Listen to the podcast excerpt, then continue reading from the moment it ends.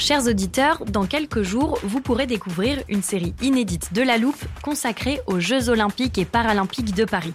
À trois mois de la cérémonie d'ouverture, on s'est demandé comment réussir ces JO. Les transports sont-ils prêts à affronter les milliers de touristes? Le dispositif de sécurité est-il suffisant? L'enthousiasme sera-t-il finalement au rendez-vous? Pour répondre, on plonge durant cinq épisodes dans les archives des éditions précédentes, accompagnés des journalistes de l'Express. C'est à retrouver à partir du 13 mai sur toutes les plateformes d'écoute. I'm Sandra, and I'm just the professional your small business was looking for. But you didn't hire me because you didn't use LinkedIn jobs. LinkedIn has professionals you can't find anywhere else, including those who aren't actively looking for a new job but might be open to the perfect role, like me. In a given month, over 70% of LinkedIn users don't visit other leading job sites. So if you're not looking on LinkedIn, you'll miss out on great candidates like Sandra. Start hiring professionals like a professional. Post your free job on linkedin.com/people slash people today. 8. Je pose 2 et je retiens 214. 346 422.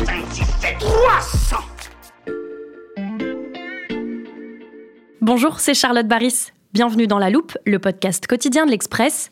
Aujourd'hui, on zoome sur un chiffre 9 milliards d'euros, c'est la somme versée par l'Union européenne aux agriculteurs français dans le cadre de la PAC. Et comme ces derniers jours, le système est vivement critiqué par la profession, on s'est demandé ce que ces aides impliquaient. Celui qui va nous éclairer, c'est Valentin Ekirch, journaliste au service économie de l'Express, spécialiste du climat. Bonjour Valentin. Bonjour Charlotte. Pour comprendre notre chiffre du jour, Valentin, on a besoin de quelques bases. Tu peux nous rappeler ce qu'est la PAC? La PAC, en fait, c'est l'acronyme pour euh, politique agricole commune. C'est l'une des premières politiques communautaires qui a été prise au sein de l'Union européenne. Elle est arrivée en 1962 et son but, au départ, c'est de soutenir les agriculteurs européens, Mmh. soutenir financièrement pour aussi soutenir la production européenne.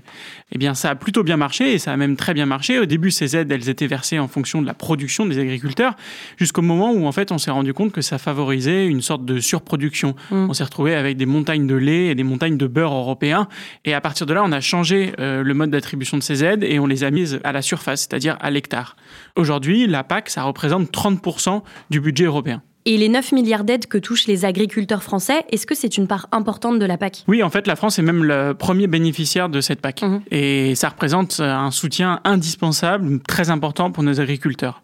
D'ailleurs, le revenu de ces agriculteurs, il dépend en grande partie euh, de la PAC. Ça peut aller euh, de euh, 20 à euh, carrément 100% du revenu des agriculteurs qui, qui proviennent de ces subventions Mhm. européennes. Dans la mobilisation de ces jours-ci, on a entendu pas mal de critiques contre l'Union européenne et contre son bras armé, entre guillemets, euh, au niveau agricole, qui est euh, justement cette politique agricole commune. Mais ce que les agriculteurs euh, français pointent du doigt, ce n'est pas le niveau des aides, mais plutôt le fonctionnement de cette PAC. Qu'est-ce qu'ils reprochent alors à la politique agricole commune? En fait, ils reprochent un petit peu la nouvelle mouture de la politique agricole commune. C'est une réforme de la PAC qui a été passée euh, en 2023 et qui s'étendra jusqu'en 2027 et qui prévoit de donner un petit peu plus la main aux États dans la manière d'attribuer ces aides. Dans cette réforme, on a donc ce qu'on a appelé les plans stratégiques nationaux. Ce sont donc ces feuilles de route qui sont déterminées par les États et qui déterminent comment va être appliquée la PAC au niveau national. Elles sont validées par la Commission.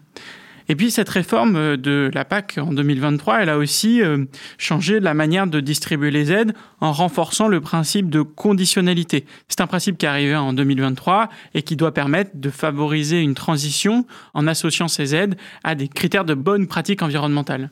Et donc, par exemple, il y a ces fameuses bonnes conditions agricoles et environnementales, c'est le terme qui est utilisé, et qui prévoit euh, la protection des zones humides, la protection des prairies permanentes, c'est-à-dire des prairies qui sont des prairies depuis euh, au minimum 5 ans, euh, ou une meilleure gestion euh, de l'eau. Mais Valentin, ça paraît plutôt logique qu'il existe des conditions pour pouvoir toucher des aides. Bien sûr, et on a parlé des normes environnementales dont certains agriculteurs se plaignent puisqu'ils estiment qu'elles pèsent sur leurs pratiques, Euh, mais au fond, c'est moins les normes environnementales que la bureaucratie en fait qu'impose cette PAC et ces plans stratégiques Mhm. nationaux qui est pointé du doigt.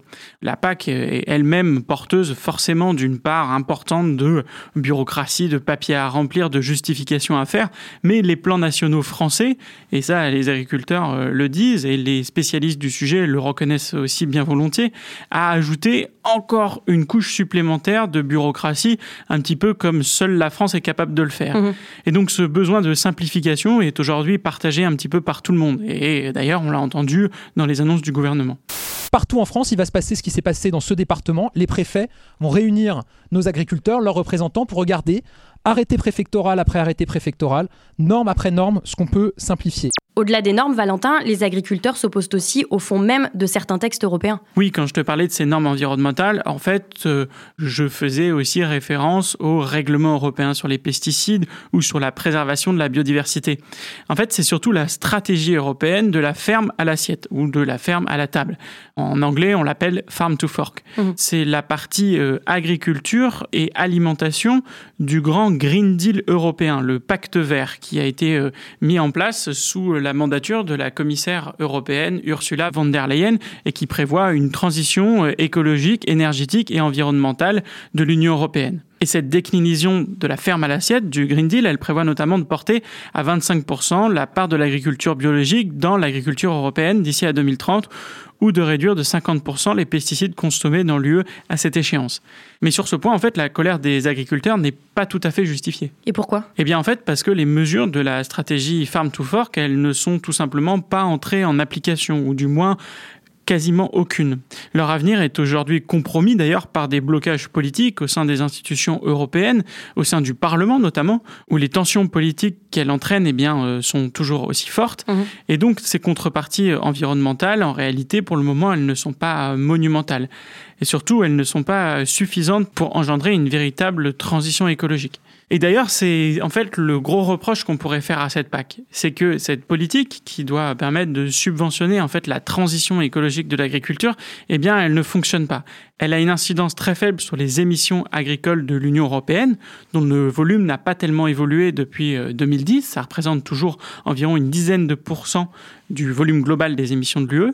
Et on se rend compte qu'il y a aujourd'hui un fossé entre les ambitions de ce pacte vert et donc de cette stratégie euh, Farm to Fork et les moyens qui sont alloués et l'outil en fait PAC qui devrait servir à accompagner cela. Un chiffre pour comprendre la colère des agriculteurs et des explications signées Valentin et Kirsch, spécialiste climat à l'Express. Merci Valentin. Merci Charlotte. Tous ces articles et ceux des autres journalistes de la rédaction sur la mobilisation de nos producteurs sont à retrouver sur l'express.fr. Le bon moment, chers auditeurs, pour vous abonner au prix d'un euro pour deux mois. Et pour ne rater aucun des décryptages chiffrés de la loupe, pensez à nous suivre sur votre plateforme d'écoute préférée, par exemple Apple Podcast, Spotify ou Castbox. C'est là-bas que vous pouvez nous laisser des étoiles si ça vous plaît et nous écrire des commentaires. Toute l'équipe est également joignable par mail à l'adresse laloupe@l'express.fr. Cet épisode a été monté et réalisé par Jules Cro. Retrouvez-nous demain pour passer un nouveau sujet à la loupe.